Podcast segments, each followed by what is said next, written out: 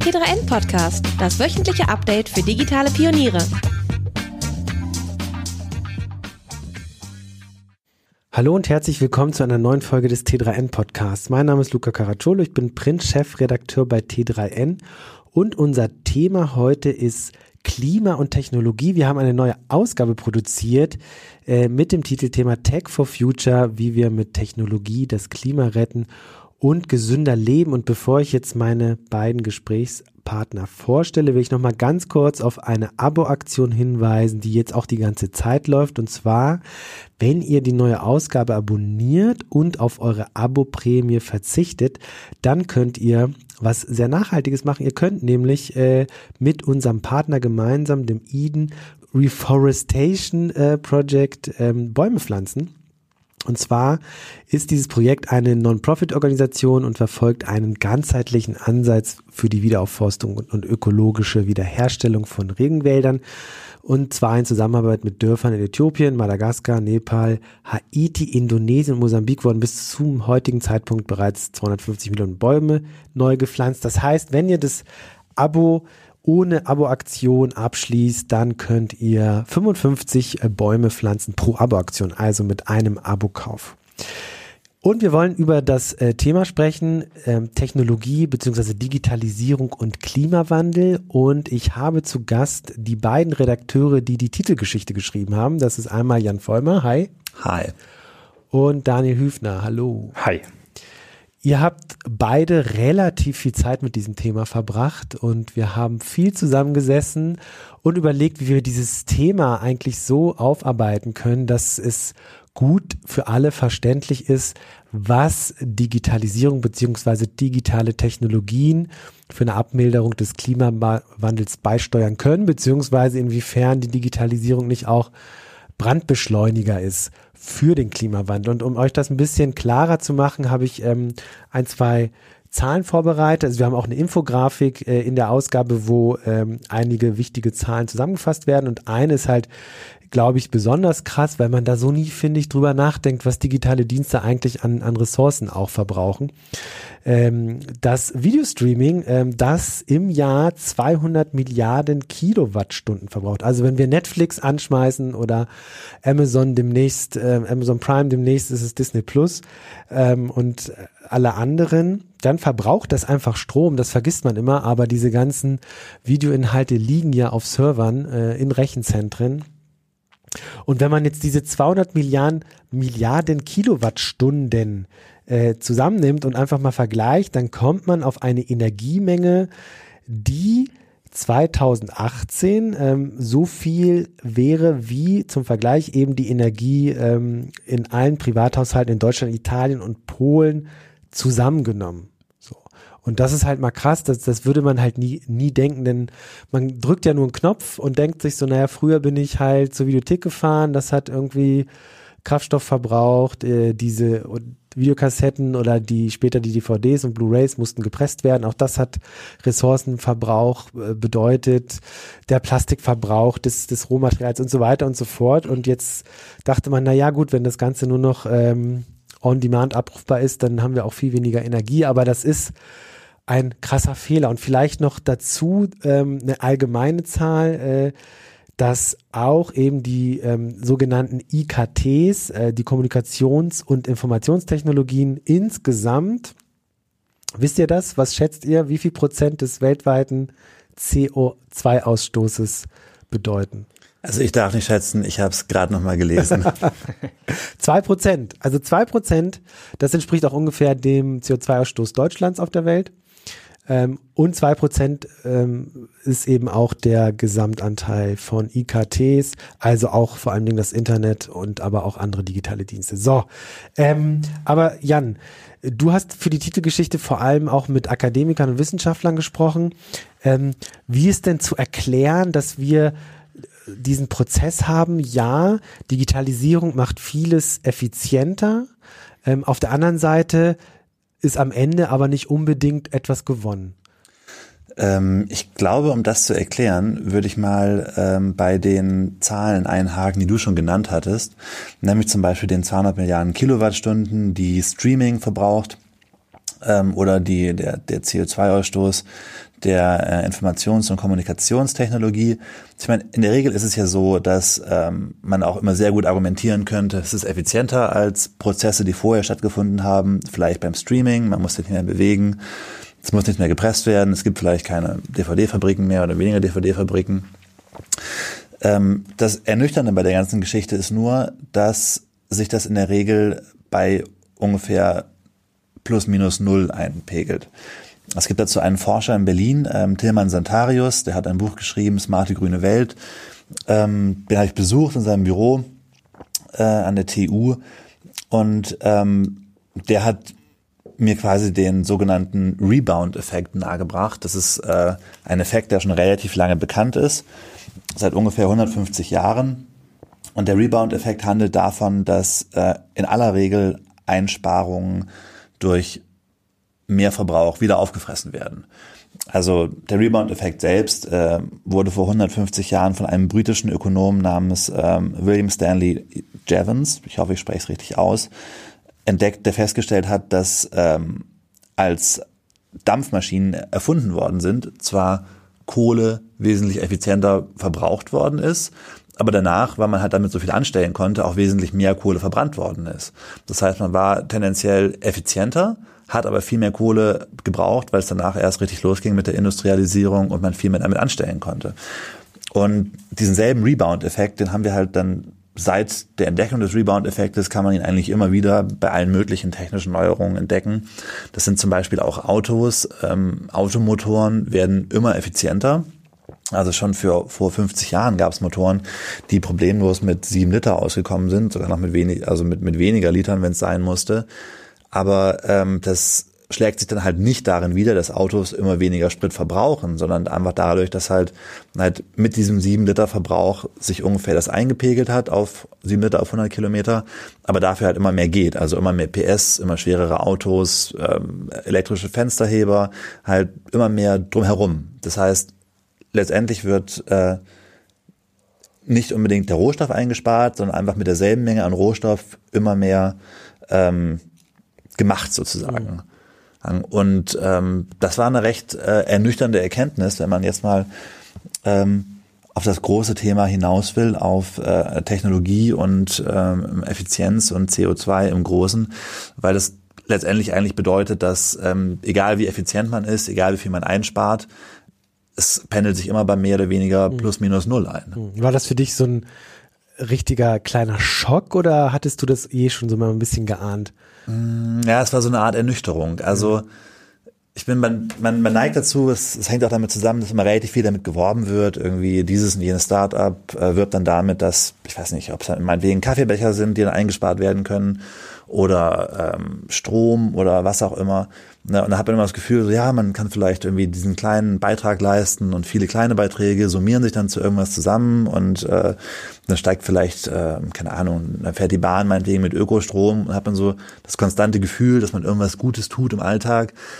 Und dann aber vielleicht feststellt, okay, vielleicht spare ich mit meinem Smart Home ein bisschen Energie ein über den Winter, aber wenn ich ehrlich bin äh, und dann eben auch mit Forschern wie Tilman Santario spreche, stelle ich fest, ich spare vielleicht ein bisschen Energie, aber das ist ungefähr dieselbe Menge an Energie, die auch ähm, dafür verbraucht wird, dass ich eben, dass diese Smart Home Geräte überhaupt erst produziert werden und ich komme bei plus minus null raus. Ja. Also es ist sehr eine hochkomplexe Angelegenheit und du hast auch mit ähm, einem gewissen Herrn Hilti gesprochen, auch Wissenschaftler und der hat das ja, das fand ich ganz interessant, um das mal wirklich zu vergegenständlichen, an wie viel oder in wie viel Perspektiven man einnehmen muss, um sozusagen äh, genau diesen Zusammenhang zu verstehen, hat er mal so ein Planspiel aufgestellt. Ne? Also ich glaube, anhand einer Stadt, die äh, einen gewissen Ressourcenverbrauch minimieren will. Und dann gibt's ganz viele Stakeholder, die sozusagen daran zerren und dann daran sieht man, wie schwierig das überhaupt ist. Vielleicht kannst du davon mal kurz erzählen. Also das Spiel ist immer noch sozusagen in der Produktion. Ähm, das, es gibt so konkret noch nicht, aber die Idee war quasi, dass an, äh, an Lorenz Hiltis Lehrstuhl äh, an der äh, Universität in Zürich viele äh, Arbeiten geschrieben werden, viele Doktorarbeiten, die sich um Effizienz drehen und ähm, viel mit Technologie und äh, Klima zu tun haben. Das sind also Doktorarbeiten, die dann vielleicht davon handeln, äh, in welchen, äh, in welchen Zusammenhängen ähm, ähm, Ride-Sharing irgendwie Klima, also sich positiv auswirken kann und wann es irgendwie noch nicht funktioniert und wann es von Rebound-Effekten wieder aufgefressen wird. Ähm, und irgendwie äh, ist Lorenz Hilti dann auf die Idee gekommen, all diese Ergebnisse, die er dann aus diesen Arbeiten hat, in ein Planspiel einfließen zu lassen. Und dieses Planspiel handelt dann von einer fiktiven Stadt, in der man dann, ähm, wenn man dann weiß, okay, wir haben, äh, wir haben ein Ziel, was wir erreichen wollen, wir wollen irgendwie die Emissionen äh, auf, auf, auf diese oder jene Zahl senken wie machen wir das jetzt?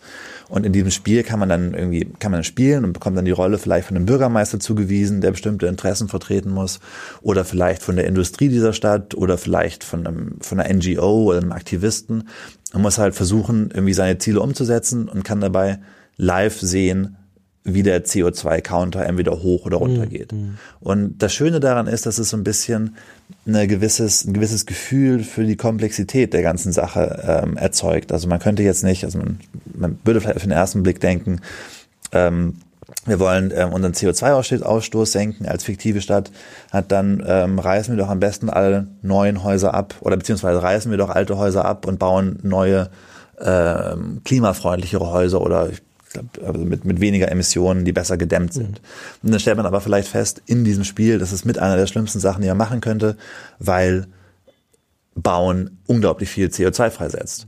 Einerseits. Ähm, andererseits stellt man auch fest, es gibt dann irgendwelche Interessenverbände, die in diesem Spiel auch mit einkalkuliert sind, die dann überhaupt keine Lust darauf haben, dass, ähm, dass da plötzlich irgendwas abgerissen wird und neu gebaut. Dann wiederum Interessenverbände, vielleicht die Bauindustrie, die da sehr viel Interesse daran hat. Also das bringt quasi, äh, es kommt sehr nah an diese Komplexität des Themas heran. Mhm. Und das ist auch die Idee des Spiels. Es soll jetzt kein pures Entertainment werden, sondern eher ein Spiel, äh, mit dem man Entscheider eben für diese Komplexität sensibilisieren kann und klar machen kann, es gibt da keine einfachen Lösungen für so ein dermaßen komplexes mhm. Problem. Ja. Kleine Unterbrechung. Wie ihr ja sicher alle wisst, wird künstliche Intelligenz immer bedeutender. Artificial Intelligence hat das Potenzial, Unternehmensprozesse und Geschäftsmodelle radikal zu verändern. Deshalb möchten wir euch jetzt mal eine spannende Karriereperspektive in diesem Bereich vorstellen. Lufthansa Industry Solutions ist ein IT-Dienstleistungsunternehmen für Prozessberatung und Systemintegration, das maßgeschneiderte Lösungen entwickelt und betreibt. Und genau die suchen aktuell Artificial Intelligence Spezialisten. Die Schwerpunkte liegen dabei in den Fachbereichen Computer Vision, Stream Analytics und Natural Language Processing. Also wenn sich jetzt einer von euch direkt angesprochen fühlt, schaut einfach auf der Webseite von Lufthansa Industry Solutions vorbei unter lhind.de slash ki-jobs. Es ist ja auch so ein bisschen Diskussion, äh, finde ich, beispielsweise bei äh, der Zukunft der Mobilität und äh, konkret dem Auto ist jetzt die, die Elektromobilität die Lösung aller Dinge, denn auch diese Akkus verbrauchen unheimlich viel Ressourcen in der Produktion und es gibt ja Zahlen, die zeigen, dass sozusagen Elektroautos erst ab einem bestimmten Kilometerverbrauch tatsächlich klimaschonender sind als beispielsweise der Diesel. Ne? Hm. Und dass diese Diskussion dadurch natürlich, wenn man ganz viele Faktoren auch mit einfließen lässt, viel komplexer ist, um zu entscheiden, was ist jetzt eigentlich wirklich klimafreundlich freundlicher, was ist mit der Brennstoffzelle und so weiter, äh, die ja auch noch ihre Berechtigung hat und wo auch geforscht wird. Ähm, aber lass uns mal noch ein bisschen konkreter werden. Ähm, Daniel, du hast ja auch Startups besucht. Äh, um das mal äh, diese ganze Thematik dingfest zu machen. Äh, ganz speziell ein Startup, äh, mit der die Geschichte auch einleitet, Infarm. Wer ist Infarm? Was machen die? Ähm, ja, äh, Infam ist ein ähm, relativ bekanntes und auch sehr stark finanziertes Berliner Start-up. Ähm, die haben jetzt vor ein paar Monaten äh, eine Millionenrunde gemacht in Höhe, glaube ich, von 80 Millionen Euro. Ähm, da sind auch so die ganz dicken Investoren drin und ähm, was die machen, ist äh, konkret äh, zusammengefasst, ist äh, Vertical Farming, so heißt der Begriff. Die wollen quasi ähm, einen signifikanten Anteil der Landwirtschaft, die global betrieben wird, um zum Beispiel Salat, ähm, Kräuter, ähm, aber auch Gemüse anzubauen, ähm, den wollen die in die Stadt verlagern. Ähm, einfach aus dem Grund, weil wir durch die ganzen Klimaveränderungen und durch den Klimawandel haben wir immer zunehmende Wetterextreme. Es kommt äh, zu ganz äh, heftigen Wirbelstürmen, es gibt ganz äh, heftige Hagelschauer. Ähm, um da jetzt mal nur ein Beispiel zu nennen. Und das ist eben äh, eine große Gefahr für die Landwirte, ähm, weil die einfach äh, natürlich auf ähm, stabile Wetterbedingungen angewiesen sind, um ähm, dann auch die Ernte einfach abzutragen. Und ähm, da kommt es jetzt halt durch den Klimawandel immer öfter zu solch harten Wetterumschwüngen, dass ähm, ja innerhalb von wenigen Minuten ganze Erntefelder einfach zerstört werden, äh, zerstört werden. Plus, dass Landwirtschaft natürlich auch äh, sozusagen extrem viele Treibhausgase in die Genau, Atmosphäre genau. Das ist dann quasi der zweite Punkt. Ja. Ähm, aus dem Gespräch mit dem Gründer habe ich halt entnommen, das war so seine ähm, so sein Aufhänger für das, was er halt macht, ähm, dass er halt vor ein paar Monaten auch in, in Frankreich von einem ähm, heftigen Hagelsturm einfach erfahren hat, wo äh, innerhalb von weniger als zehn Minuten eben mehrere Hektar Landwirtschaftsfläche einfach komplett zerstört wurden. Ähm, und da hat halt der nationale ähm, Landwirtschaftsminister halt schon den Notstand aufgerufen. Und das war für ihn halt so das prägende Beispiel dafür, warum man eben überlegen muss, wie können wir diesen wichtigen Teil der Landwirtschaft, der ja auch für die Ernährung äh, der Bevölkerung eben wichtig ist, ähm, halt wetterunabhängiger machen. Und seine Idee ist eben, dass man diese landwirtschaftlichen Bereiche eben mit Technologie in die Städte verlagert. Das heißt, man baut Gemüse, Salat, Kräuter ähm, in Gebäuden an innerhalb der Stadt. Das kann ein Supermarkt sein, das kann eine Lagerhalle sein. Ähm, und das funktioniert eben mit Technologie, indem man zum Beispiel ähm, diese ganzen Pflanzen innerhalb von so ja, durchleuchteten Glasschränken anbaut, die eben mit Hilfe von LED-Technik, die in der Lage ist, dieses Licht-Schattenspiel, was man eben von dieser Sonne kennt und die eben dafür sorgt, dass man äh, oder dass Pflanzen Biothese, äh, Bio, ähm, Photosynthese betreiben können, das imitieren die quasi. Und ähm, diese LED-Technik ähm, hat es eben möglich gemacht, ähm, einen gewissen Teil des Ackerlandbaus, wie wir ihn heute kennen, eben auch ähm, in vom Wetter abgeschirmten Gebäuden eben ähm, zu ermöglichen. Und ähm, klar, da hast du jetzt gerade auch angesprochen, mit den Treibhausgasemissionen ist es natürlich so, dass wir auf dem Land ähm, haben wir auf einer auf der einen Seite die Sonne, die natürlich Energie en masse kostenlos äh, für die Pflanzen hat. Ähm, auf der anderen Seite brauche ich eben wahnsinnig viele Düngemittel, ähm, um eben diesen äh, Insektenschutz, ähm, um mich eben vor Insekten zu schützen. Ähm, auf der anderen Seite verbrauche ich wahnsinnig viel Wasser, auch um die, Fläche, äh, um die ähm, Felder eben zu bewirtschaften. Und ein anderer Punkt, ist sicherlich auch, dass natürlich die Strecken ähm, zwischen dem Anbau der Kräuter und des Gemüses und dem Händler einfach wahnsinnig lang sind. Also mhm. viele Kräuter, viel Gemüse wird ja auch ähm, in, in Ländern angebaut, wie zum Beispiel in Spanien, ähm, aber es wird verzehrt in, äh, in Schweden oder in Berlin. Und dazwischen liegen einfach tausende Kilometer, ähm, wodurch natürlich ganz viele Lkw-Transporte notwendig sind. Mhm. Ähm, und das verbraucht natürlich nochmal zusätzliches CO2. Aber könnte man denn da jetzt nur Salat an? Also ich glaube, die Bilder, die wir im Heft sehen, sind vor allem Dingen Salat, äh, Salate, mhm. aber so exotische Pflanzen kannst du da ja vermutlich auch nicht. Äh, äh also also man wird da jetzt, ähm, also aktuell ist es so, dass die tatsächlich äh, sich eher auf Kräuter spezialisieren, einfach weil das für die so, man nennt das ja im Startup-Bereich immer dieses Minimum Viable Product. Ich habe erstmal ein Produkt, ähm, was ich irgendwie gut erstmal skalieren kann, was einfach zu handeln ist.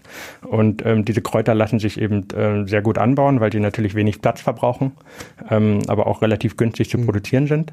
Ähm, aber, aber die Vision. Ganz, ja, kurze Zwischenfrage ist, man kennt das ja auch von Ikea, ne? Also die mhm. haben ja auch solche Dinger. Äh, was ist jetzt der Unterschied? Unterschied? Mach, skalieren die das einfach auf einem größeren Scale? Vermutlich. Ne? Ja, ähm, also der Unterschied ist einerseits natürlich dieser Scale. Ich brauche für diese Schränke, die äh, Infarm eben äh, herstellt, auch selber und ähm, äh, vertreibt, braucht man halt wenig, sehr wenig Platz. Also man kann die natürlich auch beliebig äh, stapeln, so. Also wäre ich eine Ackerfläche eben immer nur in die Breite bauen kann oder anlegen kann, kann ich halt diese Glasschränke beliebig in die Höhe stapeln. Da sind mir also keine Grenzen gesetzt. Ähm, auf der anderen Seite ist natürlich das Stichwort auch Technologie und Daten. Das heißt, äh, mithilfe von Daten, äh, ganz verschiedenen Sensoren, die in diese Schränke eingebaut sind, ähm, kann dieses Startup ähm, eben dieses Pflanzenwachstum sehr, sehr viel genauer steuern. Also ich kann ähm, messen, was ist die Luftfeuchtigkeit, was ist der pH-Wert, wie viel Wasser brauchen die Pflanzen und ähm, diese Pflanzen kann ich halt mit diesen ganzen Nährstoffen eben sehr punktuell versorgen. Ähm, und das heißt, ich habe am Ende eine sehr viel effizientere Anbauweise, weil ich einfach nicht vom Wetter abhängig bin. Ähm, und ich kann natürlich die Pflanzen auch unterschiedlich schnell wachsen lassen und ich mhm. kann den Geschmack ähm, auch anpassen, wenn ich das möchte. Ähm, und das sind eigentlich so die zwei Bereiche, die für Infarm am Ende auch wettbewerbsentscheidend sind. Wobei ich man muss dazu sagen, wir haben uns während des Schreibens des Artikels waren wir uns bei Infarm nicht ganz einig, wie gerne wir die eigentlich haben, glaube ich. Ja, das ist äh, also, tatsächlich äh, umstritten so. Also äh, auf der einen Seite ist es natürlich ein Startup, was wahnsinnig gut ähm, einfach veranschaulicht, was kann man mit mit Technologie äh, in Bezug auf Umwelt einfach machen. Das sieht natürlich auch wahnsinnig cool aus. So, also ich habe mir in dem Supermarkt in Berlin habe ich mir diese Schränke auch mal angeguckt und habe die natürlich auch in dem Forschungszentrum dort, äh, wo ich äh, zu Besuch war, live gesehen und das das sieht schon so ein bisschen aus wie so eine, wie so eine Marsstation. Also man kommt da rein, da sind dann überall so, so Menschen mit weißen Kitteln und blauen Handschuhen, die steigen dann auf Leitern und tauschen dann irgendwelche Kräuterpaletten äh, dann aus. Also es hat schon etwas sehr, sehr klinisches, aber auch sehr abenteuerliches. Mhm. Ähm, auf der anderen Seite, äh, klar, es ist natürlich, ähm, um nochmal auf das Stichwort Rebound-Effekt zurückzukommen, äh, die Frage, die sich da stellt, wenn ich jetzt äh, wie Infarm äh, irgendwie 1000 Lager in den nächsten äh, zwei Jahren bauen will, wo hunderte dieser Schränke stehen, was hat das für einen Stromverbrauch? Und das ist ja, erstens das und dazu kommt ja auch noch, also ich meine, wenn ich mich recht erinnere, ähm, der Gründer konnte ja eigentlich überhaupt nicht sagen, wie hoch die sogenannte graue Energie ist, die in seinen Produkten ja. steckt. Also die Energie, die zur Produktion von diesen Anlagen gebraucht wird. Ich meine, mhm. es ist nett zu sagen, hey, ein Salatkopf, den wir hier produzieren, verbraucht vielleicht weniger äh, Energie, als ein Salatkopf auf dem Feld kosten würde. Aber ich meine, du musst erstmal die Forschung betreiben, du musst erstmal die Anlage bauen, sozusagen, die dann Sonnenstrahlen emittiert und das Spiel aus Licht und Wolken emittiert, um diesen Salatkopf quasi zu züchten dann mit Strom. Und wenn er den ersten Teil komplett rauslässt, dann ist es auch so. Also er hat es jetzt natürlich nicht komplett rausgelassen so. Ich habe ihn natürlich mehrmals danach gefragt und es ist tatsächlich so, dass er halt sehr, sehr schmallippig war, also mhm. zumindest mir gegenüber. Ich musste dann noch per E-Mail dann noch hin und wieder mal mhm. nachfragen. Und ähm, worauf er sich halt äh, bezogen hat, ist eine Studie der Universität Heidelberg, die einfach mal untersucht haben, ähm, den, den CO2-Fußabdruck äh, in Bezug auf den Lebenszyklus, den man hat, wenn man jetzt zum Beispiel so einen Salat, so einen klassischen Eisberg-Salatkopf eben im regionalen Anbau hat auf dem Feld und so einen Salatkopf, den man halt in so einer Vertical Farm quasi anbaut.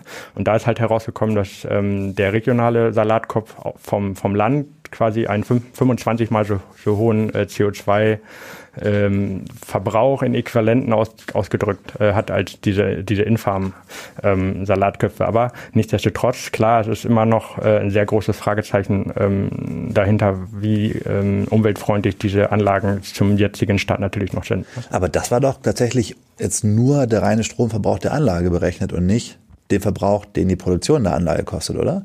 Das wird da nicht mit, mit reingeflossen. Also ich meine, das ist ja klar. Ich meine, klar, das ist dann irgendwie die LED, die in der Anlage den Salat bestrahlt, halt, was meinetwegen, kann meinetwegen weniger Energie sein, als man jetzt braucht, um mit Traktoren dann die ganzen Felder umzugraben und so weiter. Aber irgendwie das, der ganze Apparat, der da dran hängt, fällt ja dann raus. Also die, die Produktion der Anlage, meinetwegen, was, was auch immer der Verbrauch, Aluminium, Stahl, keine Ahnung. Ahnung. Und irgendwie die ganze Forschung, die dahinter steckt und so. Oh, das ist ja alles dann, wird ja dann irgendwie elegant rausgelassen. Wobei man sagen muss, das fand ich ganz stark. Wir hatten ja noch in dem Artikel, ähm, bist du ja auch zu der Green Garage gefahren? wo du ähm, dann zum Beispiel mit diesen äh, äh, Startups gesprochen hast, die äh, Solarzellen recyceln. Und ähm, bei diesem äh, bei der Green Garage, die du besucht hast, war es ja dann so, dass die vorher ganz genau geprüft haben, ähm, wie CO2-sparend, auch Rebound-Effekt inbegriffen, ist denn überhaupt hier ein, ähm, ähm, ein, ein Vorhaben eines Startups oder ein Businessplan, der hier an den Start geht. Und das war ja anscheinend was, was äh, die Gründer von äh, von, von Infarm sich einfach mal gespart haben bei all ihrer Klimafreundlichkeit. Ja, also ich hatte zumindest den Eindruck, dass sie sich dazu noch nicht äußern mhm. wollten. Äh, kann sein, weil sie es selber noch nicht genau durchkalkuliert haben. Vielleicht wissen sie aber auch selber, dass es einfach äh, noch nicht äh, in dem Bereich liegt, wo man jetzt sagen würde, da wollen wir jetzt offen, irgendwie öffentlich mit kommunizieren. Ähm, was ich halt gemacht habe, ich habe mit dem äh, mit einem Pflanzenforscher noch von der ähm, Universität Potsdam gesprochen, mit dem Matthias Ahlt. Und der hat das halt einfach auch nochmal klargestellt, ne? dass man eben auf der einen Seite natürlich ähm, diesen Wasserverbrauch ähm, hat, den man einspart, man spart Düngemittel. Ähm, auf der anderen Seite braucht man eben einfach diesen hohen Stromverbrauch. Und solange diese ganzen Anlagen, die Infarm da aufstellt, eben nicht mit Ökostrom betrieben werden, sondern aus dem klassischen Strommix quasi kommen, also ein großer Teil Kohle, dann kommt noch Erdgas dazu äh, und alle anderen fossilen Brennstoffe, dann verpufft dieser vermeintliche klimaschonende Effekt natürlich äh, total schnell. Und äh, darauf angesprochen hat der Gründer eben gesagt, dass es ähm, dass er zumindest nur die eigenen Lager, wo halt diese Infarm-Schränke stehen, mit Ökostrom betreibt. Ähm, dagegen die Supermärkte, die für Infarm am Ende der größte Abnehmer dieser Schränke sind, weil diese Salate und Kräuter sollen ja in Supermärkten verkauft werden, weil da ist ja am Ende auch der Kunde. Also da sollen auch die Schränke stehen, ne? Das da heißt, stehen die auch schon. Ja, also es gibt ja in Berlin und auch äh, in ganz vielen anderen Städten in Deutschland und der Welt gibt es ja schon Supermärkte, die diese Schränke auch haben bei sich. Ähm, bin da erst vor drei Wochen ähm, in einem Edeka auch gewesen, wo ich mir das mal selber angeschaut habe. Ähm, aber diese Supermärkte sind halt oft noch nicht mit Ökostrom betrieben und dann äh, verpufft dieser Effekt natürlich schnell, das ist, das ist klar. Aber das ist doch das ganze Dilemma, insofern passt Infam da ja auch wunderbar rein, finde ich. Ne? Also sozusagen die guten Absichten können nicht unbedingt oder führen nicht unbedingt dazu, dass man am Ende wirklich weniger Ressourcen verbraucht. Ne? Also gibt ja auch dieses Stichwort Greenwashing, ist ja auch hm. etwas, was äh, verbreitet ist. Also man äh, macht Marketing für sich, in, in, indem man sagt vielleicht, dass, äh, dass man besonders das Klima schont und denkt dann vielleicht nicht so richtig drüber nach, was heißt das eigentlich in der Gesamtperspektive. Ne? Also Stichwort graue Energie, hm. wie viel wie, um wieder aufs Auto zu, zurückzukommen, wie viel Energieressourcen äh, frisst es eigentlich, um äh, die großen Akkus zu bauen? Und das ist halt enorm aktuell. Ähm, aber äh, Daniel, du hast ja nicht nur Infarm besucht, du hast ja auch noch weitere Startups äh, besucht. Jan hat gerade angesprochen, du hast den Accelerator besucht. Was hattest denn dafür so einen Eindruck? Äh, also vielleicht kannst du dem, zu dem Accelerator nochmal was sagen und zu deinem Eindruck, den du da vor Ort hattest von den Startups, die ja. da drin waren. Ähm, der Accelerator, der heißt ähm, Climate KEC Accelerator. Das, ähm, also die Einrichtung hieß Green Garage. Das ist, ähm, man kann sich das vorstellen wie eine 40 Meter lange ein 40 Meter langer Bungalow, der in äh, Berlin-Schöneberg äh, steht, auf dem Campus ähm, äh, der EUREF-Universität. Und ähm, ja, also man kann sich das vorstellen, das ist ein 40 Meter langer Bau, der ist grün angestrichen, da sind so schwere, äh, große braune Holztüren ähm, mit, so einem, mit so einem riesengroßen Solardach ähm, oben auf dem, äh, auf dem Dach. Und ähm, genau der Anspruch dieses Accelerators ist eben äh, bewusst, solche Startups zu fördern, die ähm, dem Klima etwas Gutes tun wollen. Also das heißt, da wird jetzt nicht die nächste E-Commerce-Bude oder sowas gefördert oder die nächste To-Do-App, sondern es geht wirklich darum, Technologien zu identifizieren, die einen positiven Beitrag ähm, für das Klima leisten. Das heißt, diese ähm, Verantwortlichen von der Green Garage, die gucken sich halt bei den Bewerbungen, die sie halt jedes Jahr erhalten, genau an, kann diese oder jene Technologie äh, das CO2 in einem bestimmten Maße einsparen. Ähm, das war am Anfang, ähm, so wie mir das erzählt wurde, noch alles etwas, ähm, etwas hemsärmlich. Man hat einfach erstmal ein paar Startups genommen und sich erstmal das angeguckt, wie sich das entwickelt. Und man hat dann aber nach ein paar Jahren festgestellt, oh, ähm, die Ökobilanz äh, fällt dann doch gar nicht so positiv aus, wie ich das eigentlich erwartet habe. Da müssen wir mal ein bisschen professioneller denken und inzwischen fangen die halt an, ähm, so ein Rechenmodell einfach aufzustellen, anhand dem man schon im Vorhinein, also wenn man eine Bewerbung bekommt, schon so eine Art Stresstest für ein Startup machen kann, ähm, wo man sagen kann, okay, wir haben jetzt diese und jene Technologie, das ist die Zielgruppe, ähm, das wollen wir damit erreichen, dieses Problem wollen wir lösen und auf dem Horizont von drei, vier, fünf Jahren ähm, steht dann unterm Strich ein CO2, ähm, also ist dann eine CO2-Einsparung eingetreten oder haben wir nicht doch wieder mehr Verbräuche im Sinne des Rebound-Effekts? Mhm. Und da sind die jetzt eben bei diese Modelle ein bisschen ähm, zu professionalisieren. Ähm, Nichtsdestotrotz haben die schon einige Startups ähm, in diesen Accelerator ähm, aufgenommen. Insgesamt sind es sogar schon mehrere hundert in den letzten Jahren gewesen. Und, mehrere hundert. Äh, ja, also ja diesen viel. Accelerator gibt es tatsächlich seit äh, 2011 2010 oder 2011, soweit ich mich erinnere. Und da sind halt über den Zeitraum schon mehrere hundert Startups äh, durchgeschleust worden. Und dadurch haben die natürlich schon ein sehr gutes ähm, Kenntnisbild einfach davon, wie sparsam sind die Technologien wirklich. Und ähm, aus den Daten, die die halt gewonnen haben, wollen sie jetzt eben dieses, dieses Rechenmodell einfach ähm, entwickeln. Ähm, genau, und ein Startup, ähm, was ich da eben äh, getroffen habe, ist das Startup Suncrafter. Ähm, und die machen vereinfacht gesagt äh, ein sogenanntes Upcycling. Das heißt, die äh, kaufen von äh, Versicherern, von äh, Handelsunternehmen, aber auch von Industrieunternehmen ähm, Solarpanels quasi ab, die sie nicht mehr brauchen oder wo die Unternehmen sagen, ähm, wir haben hier einen Defekt, das ist einfach ähm, zu teuer, das zu reparieren und wir müssen das irgendwie loswerden.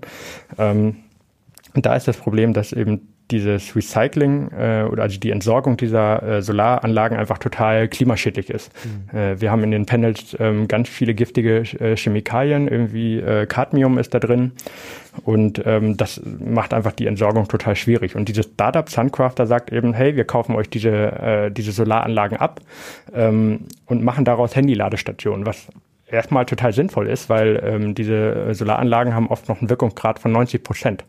Also es gibt viele Unternehmen, die sagen, wir haben hier irgendwie einen, einen Kratzer oder äh, einen Riss in diesem Panel, äh, das lohnt nicht mehr und ähm, jetzt müssen wir dieses Solarpanel irgendwie eigentlich reparieren, das ist einfach zu teuer und deswegen kaufen wir das alles neu und dieses Startup kauft diesen ganzen Bestand eben auf und macht daraus Handy-Ladestationen. Also eigentlich schon krass, ne, dass wenn du etwas, was noch eine 90-prozentige Wirkungsgrad hast, ja. sozusagen äh, beurteilst als äh, ist kaputt, äh, wir brauchen jetzt neue. Ja, also das, das hat ja natürlich auch alles mit diesem Preisverfall zu ja. tun. Ne? Also Solaranlagen oder die Panels sind ja alle super günstig geworden. Die ganze Industrie in Deutschland ist ja auch wegen den ganzen günstigen Solaranlagen äh, niedergegangen quasi.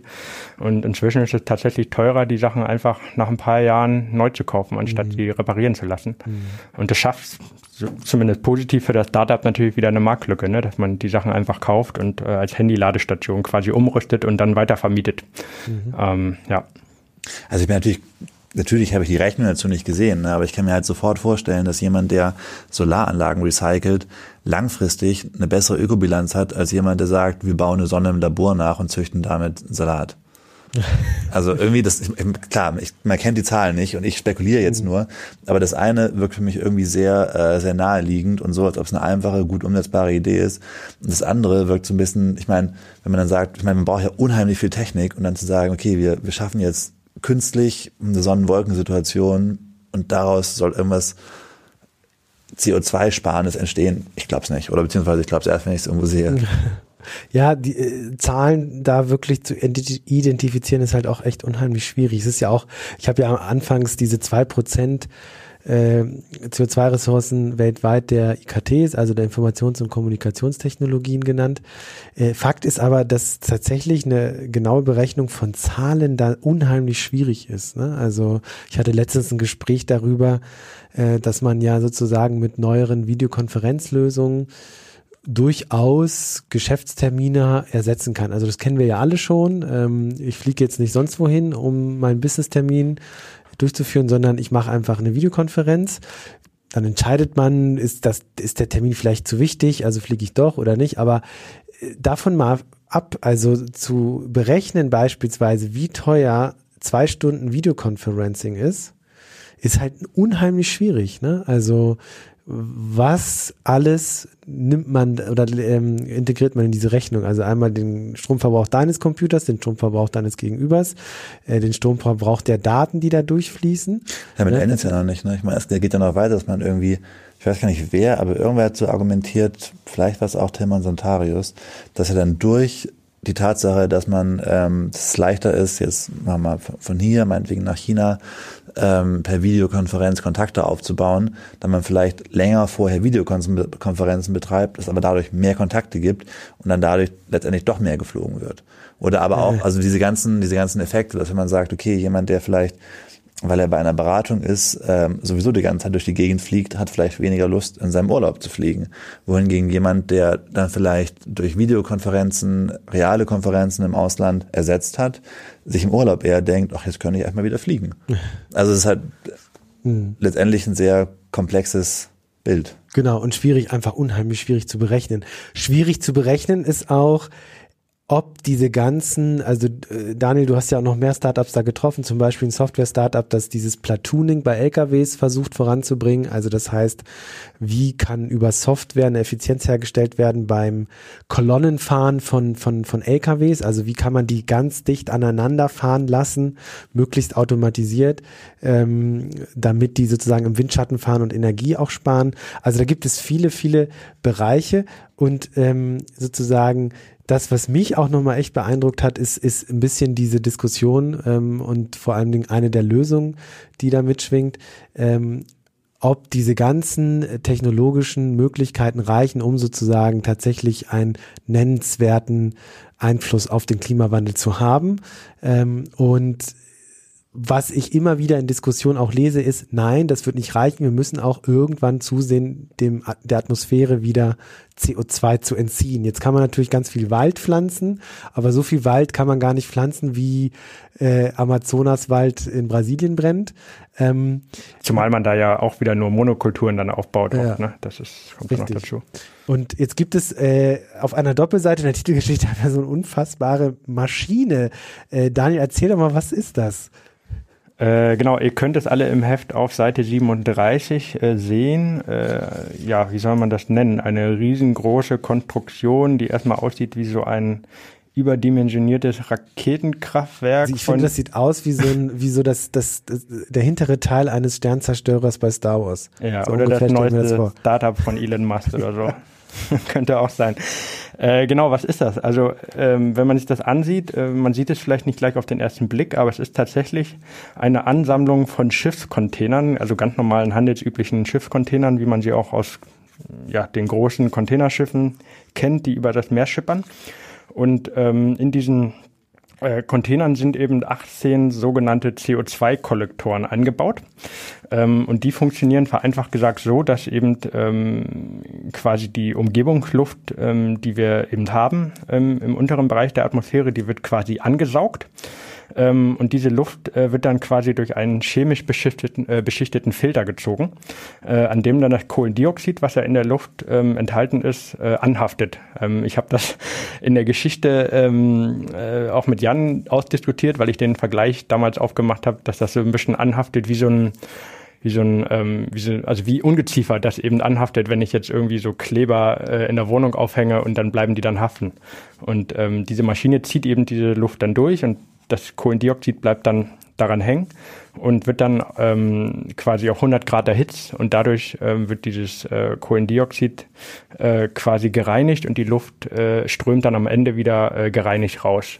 Und äh, was man dann als Endprodukt quasi übrig hat, ist äh, ein klimaneutrales äh, Kohlendioxid, was man dann wieder äh, in der Industrie weiterverwenden kann, beispielsweise als Düngemittel für äh, Gärtnereien ähm, oder für die Produktion von klimaneutralen ähm, Getränken zum Beispiel, um eben äh, Coca-Cola irgendwie mit Kohlensäure zu versorgen. So, das ist so der, äh, der Ansatz. Ähm, das klingt immer alles äh, sehr futuristisch und tatsächlich so, dass diese Technologie, die von zwei Deutschen äh, entwickelt wurde, äh, in Zürich auch, ähm, steht aber noch ganz am Anfang. Also es gibt aktuell, glaube ich, erst ähm, eine Handvoll Anlagen, die eben äh, in Europa äh, stehen. Und ich habe diesen Gründern natürlich gefragt, ähm, wie viele Anlagen man überhaupt bräuchte, um da überhaupt auch nur ansatzweise einen nennenswerten äh, Effekt irgendwie auf der Klima zu erzielen. Und ähm, das Ziel dieser Gründer ist eben, dass man ähm, bis zum Jahr 2025 äh, ungefähr, glaube ich, äh, muss man hier nachgucken, ich glaube ein Prozent der gesamten äh, CO2-Emissionen eben ähm, reduzieren will. Und dafür bräuchte man nach jetzigem Stand, also wenn man jetzt die Technologie sich ansieht, 250.000 Anlagen. Äh, Was kostet so eine Anlage? Das steht klar. Äh, also die Aussage war so zwischen, also mehr, also ein paar Millionen Euro und das waren so zwischen drei und vier. Das hängt natürlich davon immer ab, mhm. äh, wie groß ist die Menge, wie äh, schafft es das Startup in den nächsten Jahren die Kosten zu senken. Ähm, aber aktuell kann man von ein paar Millionen Euro ausgehen, mhm. ähm, was natürlich ein wahnsinniger äh, finanzieller Aufwand auch ist. Ja. Und ähm, ja, diese 250.000 Anlagen, ähm, wenn man auch das mit dem Stromverbrauch gegenrechnet, bin ich hier auf ein Ergebnis gekommen von etwa 675 Terawattstunden ähm, pro Jahr. Und das ist äh, zum Vergleich auch ungefähr der Stromverbrauch, den alle deutschen Haushalte im Jahr äh, haben. Mhm. Also auch da haben wir wieder das Problem mit dem, mit dem Rebound-Effekt. Wobei, das muss ich den Gründern auch lassen, die halt sagen, ähm, wir sind jetzt nicht darauf angewiesen, diese Anlagen äh, irgendwie vor der Haustür zu platzieren, sondern es würde zum Beispiel Sinn machen, die in Wüsten äh, aufzustellen, mhm. wo man natürlich mit der Sonnenenergie dann auch eine neutrale Energiequelle hätte. Mhm. Ähm, genau, also wir versuchen da schon ein Stück weit mitzudenken, aber äh, das ist natürlich trotzdem noch alles sehr, sehr futuristisch. Ah, sorry, der Drucker hat keine Tinte mehr. Ähm, damit euch das nicht mehr passiert, gibt es von HP die Lösung für kleine Unternehmen, Startups oder Teams. Die HP Office Jet Pro Serie. Die All-in-One-Geräte drucken, scannen, kopieren und faxen in hoher Qualität und schnell. Dank HP Smart Tasks sogar automatisiert und dadurch bis zu 50 Prozent schneller. Und mit dem Tintenlieferservice HP Instant Ink bekommt ihr beispielsweise für 700 Seiten im Monat für nur 19,99 Euro die Tinte immer rechtzeitig ins Büro geliefert und ihr spart bis zu 70 Prozent an Tintenkosten. Nachhaltig. Nicht nur, dass bei Drucker und Patronen recycelte Materialien verwendet werden, auch beim Energieverbrauch ist die HP Office Jet Serie sehr sparsam. Mehr Infos gibt's unter hp.com slash OfficeJet Pro. Wird Zeit, dass dein Drucker mehr erledigt, als nur zu drucken. Mich würde mal interessieren, wir haben jetzt so äh, wichtige Aspekte der Titelgeschichte mal nochmal diskutiert. Ähm, als ihr durch wart mit der Recherche, und das ging ja wirklich rund zwei Monate, also wir haben da echt intensiv dran zusammengearbeitet, auch mal immer wieder zu dritt uns zusammengesetzt. Äh, wie war denn euer Gefühl so am Ende der Recherche? Also äh, was hattet ihr für einen Eindruck? Was habt ihr so für, ja, also was für Gefühle hattet ihr, Jan? Also mein Gefühl war tatsächlich, ähm, dass es da keine einfachen Lösungen geben wird und vor allen Dingen, dass es da keine rein technische Lösung geben wird. Mein Gefühl war tatsächlich auch, dass jede Lösung, die da irgendwo am Horizont sichtbar ist, ähm, eine politische sein muss. Das ist ähm, zum Beispiel ein, was ich bis jetzt mit einer der besten Punkte finde, einfach ein CO2, eine CO2-Deckelung zu machen, mhm.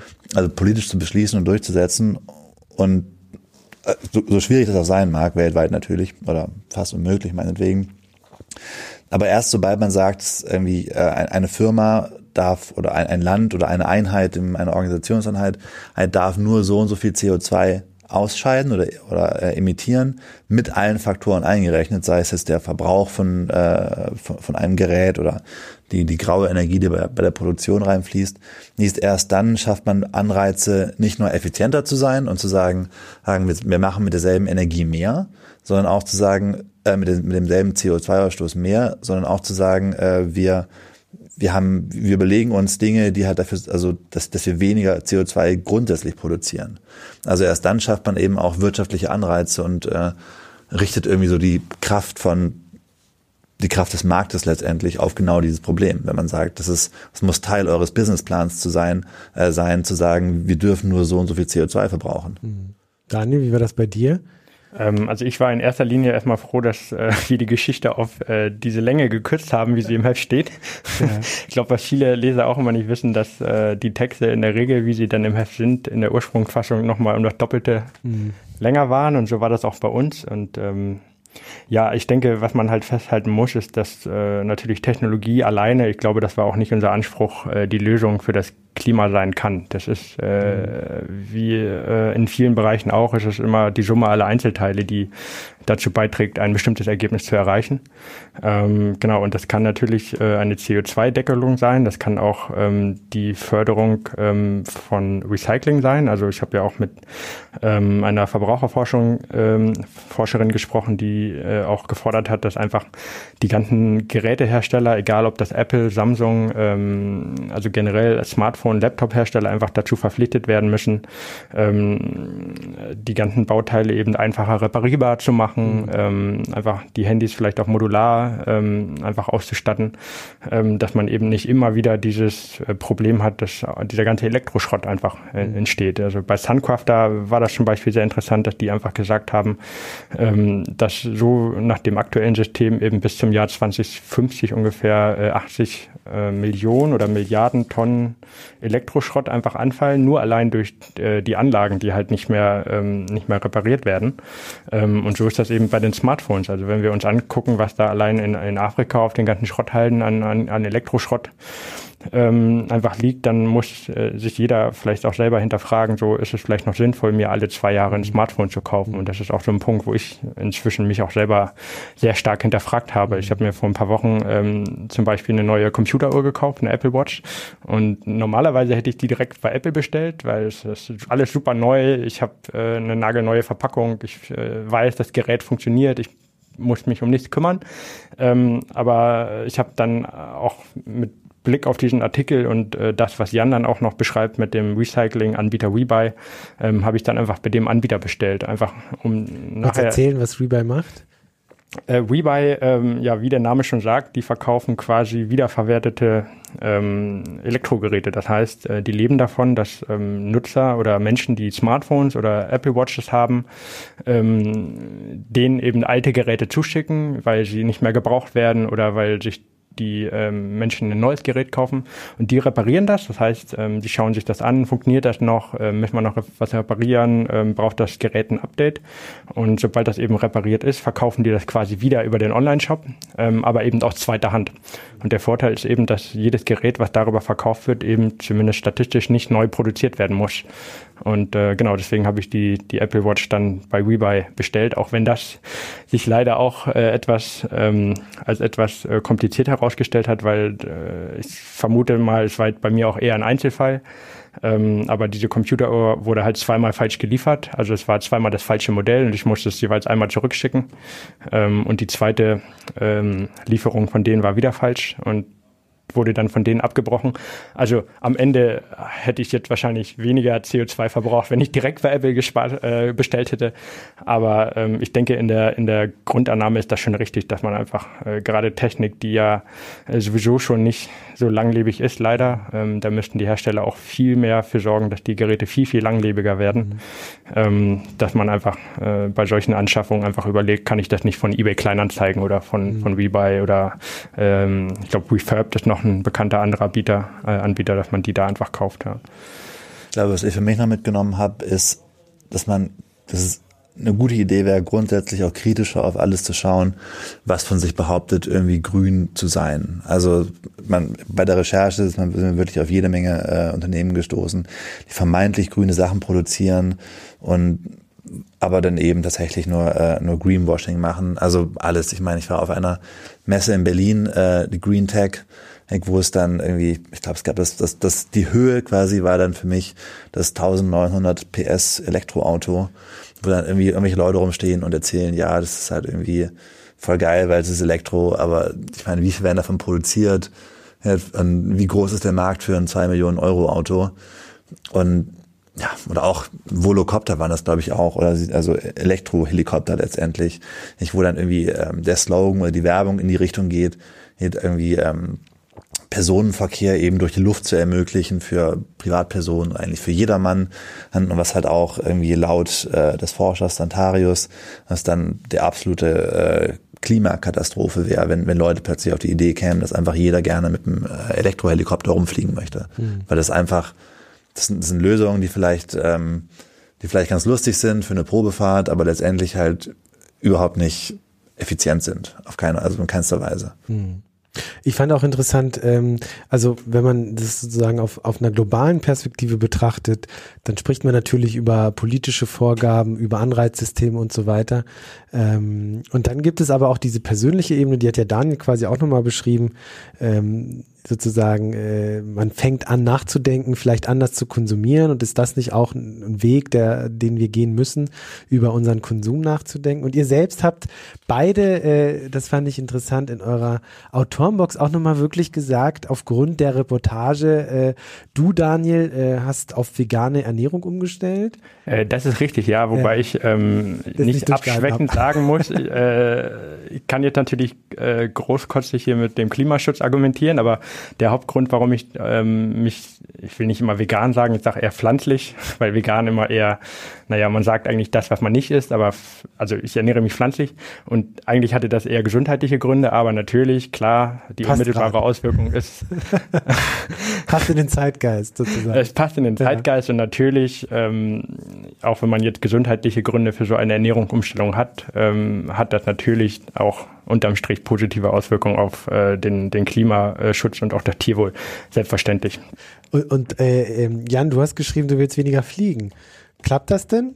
Also seitdem bin ich nicht mehr geflogen, ist eigentlich so. Okay. Ja. Also ich meine, ja, ich glaube, wenn ich jetzt drüber nachdenke, ich habe, glaube ich, geschrieben, dass ich äh, ähm, ich hatte diesen, ich hatte festgestellt, dass, äh, dass Lorenz Hilti, der äh, Professor aus Zürich, ich, ähm, er hat gesagt, er ist seit zwei Jahren nicht mehr geflogen und irgendwie habe ich gedacht, okay, wenn der es auf die Reihe kriegt und der Mann ist Professor, der muss eigentlich auch, müsste er auf Konferenzen präsent sein und hat da bestimmt ganz andere Anforderungen als ich. Ähm, und der kriegt irgendwie hin, nicht zu fliegen. Das ist eigentlich äh, für mich auch machbar sein müsste. Mhm. Aber ich habe im Nachhinein auch das Gefühl, dass man auch irgendwie vorsichtig sein muss ähm, mit solchen ähm, mit solchen Ideen, dass man nicht das Gefühl bekommt, okay, ich, ich fliege jetzt halt nur noch so und so oft, ich habe meinen Dienst damit eigentlich getan. Also ich habe so ein bisschen das Gefühl, dass da auf äh, gesamtgesellschaftlicher Ebene irgendwie wesentlich radikalere Ansätze nötig wären, dass man da, glaube ich, schon noch mehr machen muss, als weniger fliegen und ein bisschen vegan essen. Und macht, machst du noch mehr? Also in deinem also, nee, Alltag ich bin nicht zufrieden mit mir, ehrlich gesagt. also was ich festgestellt habe, weil ich natürlich vor dem Hintergrund der Titelgeschichte mich selber natürlich auch stark hinterfragt habe, ist, dass ich doch schon relativ umweltfreundlich lebe. Also ich habe kein Auto, hm. ähm, ich trinke auch nur Leitungswasser, also ich kaufe nur. kein, trinke nur Leitungswasser, seit ein paar Jahren schon, genau. Okay, aber du trinkst ja auch mal ein Bier oder sowas. Ja, aber jetzt, also dafür geht ja jetzt nicht irgendwie eine ganze Kiste nee, Plastik. Nee, aber im Alltag trinkst du quasi dann nur Leitungswasser. Genau, ja. Mhm. genau. Ähm, wie gesagt, ich habe äh, kein Auto, äh, ich fahre ähm, viel Bahn und äh, klar, beim Fliegen habe ich mir jetzt auch überlegt, dass ich die CO2-Emissionen, äh, die man ja ausrechnen kann, auch mit so Online-Rechnern, ähm, dass ich die dann in künft, also künftig kompensieren werde mit so einem äh, Euro-Ausgleich. Das ist jetzt natürlich äh, nicht das Weisheit letzter Schluss. Am Ende äh, ist das auch quasi nur eine Methode, um irgendwie ein bisschen besser äh, mit einem besseren Gewissen fliegen zu können, aber ähm, es ist zumindest etwas, was man tun kann. Ne? Mhm. Also wenn ich äh, weiß, ich kann den CO2-Ausgleich, der entsteht, wenn ich von Berlin nach Island fliege, äh, irgendwie ausgleichen, dann ist das besser als gar nichts zu tun. Mhm. Es gibt, äh, das stellen wir auch in, in, in so einer Übersicht vor, es gibt ja Dienste im Netz, das hast du gerade schon gesagt, wie Atmosphäre, da kann man seine CO2-Emission, glaube ich, eingeben, beziehungsweise eingeben, was man macht, meine ich, zum Beispiel einen Flug. Und dann kann man das äh, finanzieller Art kompensieren? Weiß ich gar nicht. Genau, also man äh, kann dann genau ausrechnen, von wo nach wo bin ich geflogen. Bin ich zum Beispiel Business Class geflogen oder Economy? Das ist tatsächlich ein Unterschied, weil äh, wenn ich Business Class fliege, verbrauche ich eben mehr CO2, weil natürlich mehr Fläche im Flugzeug mhm. verbraucht wird. Dadurch ist der Flug eben weniger effizient. Und ähm, dieser Rechner rechnet einen dann eben ganz genau aus, wie hoch die CO2-Emissionen sind, die durch diesen Flug entstehen und ähm, ja, stellt dann halt einen bestimmten Eurobetrag gegenüber, der notwendig ist, um äh, dann zum Beispiel einen gewissen Teil an Bäumen zu pflanzen, der diesen CO2-Ausstoß dann wieder ausgleicht. Mhm. Ja. Machst du auch sowas, Jan? Äh, ich meine, dadurch, dass ich halt in der Theorie nicht mehr fliege, wüsste nie, was ich ausgleichen soll. Aber ja, ich finde schon, man muss da auch vorsichtig sein. Es gibt so viele, also ich meine, irgendwie, wenn man ein bisschen darauf achtet, irgendwie, was mittlerweile alles mit, mit, äh, mit, mit Nachhaltigkeit beworben wird. Am witzigsten finde ich ja die, äh, diese Recaps, wo dann irgendwie, ich meine, irgendwie hat mir mal so ein, so, so einen Kaffeebecher geschenkt, wo dann irgendwie irgendwas von, von, von nachhaltigen Materialien, das ist ein bisschen so ein Kork, so ein Glas mit Kork drumherum und äh, man könnte die mehrfach verwenden und so weiter und so fort. Und so auf der Verpackung waren glaube ich fünf oder sechs Punkte, warum dieser, äh, dieser Cup jetzt total geil ist. Also wenn man über nachdenkt, das ist einfach eine verdammte Tasse. Und Tassen gibt schon ziemlich lange, das Konzept ist lange bewährt. Und jetzt irgendwie sowas als, ähm, ja, als als, äh, als Klimarettung zu verkaufen, well, nicht so cool. Also ja, könnte man einfach dann selbst als Konsument kritisch hinterfragen, ob man sich damit auch die, äh, die Klimaerlösung kaufen kann oder eben nicht. Liebe Kollegen, vielen Dank für euer Gespräch. Wenn ihr mehr erfahren wollt äh, zu diesem Thema, dann kauft euch die neue Ausgabe. Am besten abonnieren für 35 Euro im Jahr und ihr könnt etwas Gutes tun, nämlich Bäume pflanzen. Unter dem Link t3n.de slash store slash abo kommt ihr zu dieser Aktion. Jan, Daniel, vielen Dank fürs Gespräch. Danke. Danke für die Einladung. Und bis zum nächsten Mal. Tschüss. Ciao.